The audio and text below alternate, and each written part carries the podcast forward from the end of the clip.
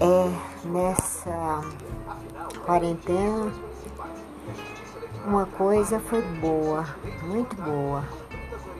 Eu ouvi mais música, eu descobri que a solidão aqui a gente aprende a dar valor às pessoas, a gente aprende a ser mais, mais humilde, a gente aprende a dar valor o que a gente tem.